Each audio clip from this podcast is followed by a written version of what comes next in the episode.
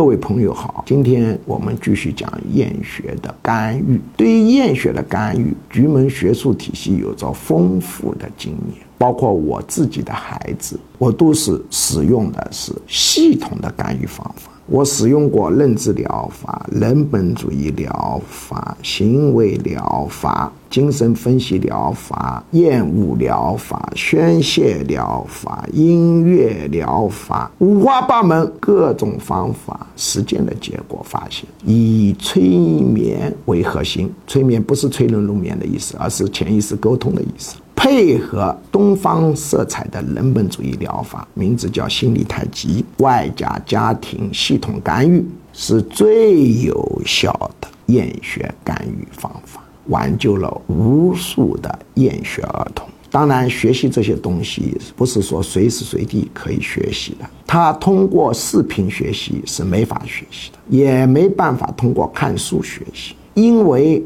里头有一部分内容是属于功夫，就像开汽车或者骑自行车或者游泳一样，没听说过谁通过看视频或者看书能学会游泳的。那我以前是教授出身，后来去搞企业，现在年纪大了，面临退休，我要回归了我学术本行。